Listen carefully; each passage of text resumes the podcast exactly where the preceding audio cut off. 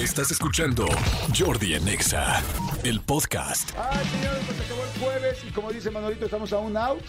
de la victoria. Exactamente. Vamos a escuchar una entrevista con mi querido Bert.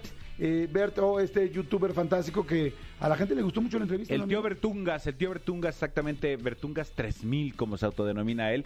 Vayan a ver esa entrevista, porque claro, muchas veces vemos estos eh, eh, influencers o youtubers eh, que son tan exitosos y hay veces que nos imaginamos que el proceso fue diferente o que no nos imaginamos cómo fue el proceso para llegar a donde están.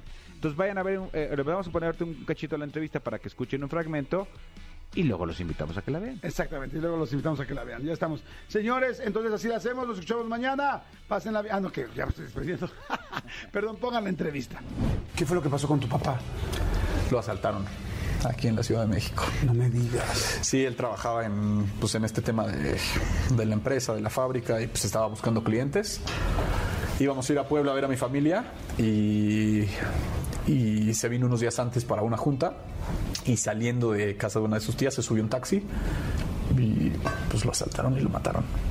Y pues mi mamá se tuvo que venir a buscar el cuerpo, ya sabes. No me digas. O sea, de que pues no llega, no llega, no llega, pues vamos a buscarlo, güey. No había internet en esa época de que pues ves lo que ha pasado, no, pues fue de, vamos a buscar, pues en, en hospitales, en morgues, en así hasta saber qué pedo. Por eso digo mi mamá, pues quién sabe qué tenía en la cabeza en ese momento. O sea, son cosas, ha de ser cosas horribles, güey, como muy, muy fuertes. Y por eso mi mamá le tenía mucho miedo a la Ciudad de México. O sea, yo me vine a la Ciudad de México a los 17, uf, pero antes no había, o sea, había venido de que una vez al Six Flags y ya, porque mi mamá le tenía un pánico a la Ciudad de México. Con toda razón. Y cuando me salgo de la casa, le digo, no, pues es que me voy a ir a vivir al, al DF porque voy a, quería empezar a hacer aquí castings y a bailar aquí y así.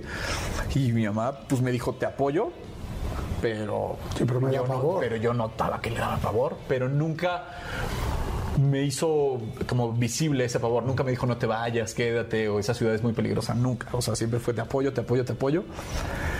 Y después cuando me fui a vivir ya pues, como bien, porque primero vivía en departamentos de estudiantes, en cuartitos y así, ya que renté un departamento bien, bien, fue en la misma calle de donde salió mi papá cuando, cuando lo asaltaron. O sea, me dijo, y mi mamá me lo dijo hasta que estuvo ahí de, pues tu papá, o sea, tu tía vivía aquí a seis, siete edificios y fue de esta casa de donde salió cuando, pues, cuando lo, lo vieron por última vez. Qué lástima, caray. Estás muy chiquito, no te pudieron explicar, ¿no? No, no, pero mi mamá me explicaba el por qué crecí sin papá. ¿Qué Y lo, que, y lo que amo y le agradezco a mi mamá con todo mi corazón es que siempre me dio.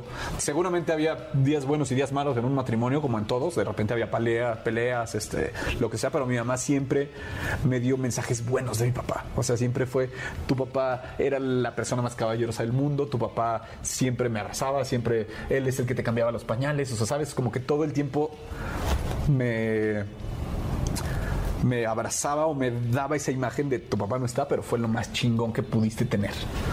Qué, qué- qué inteligente mamá también.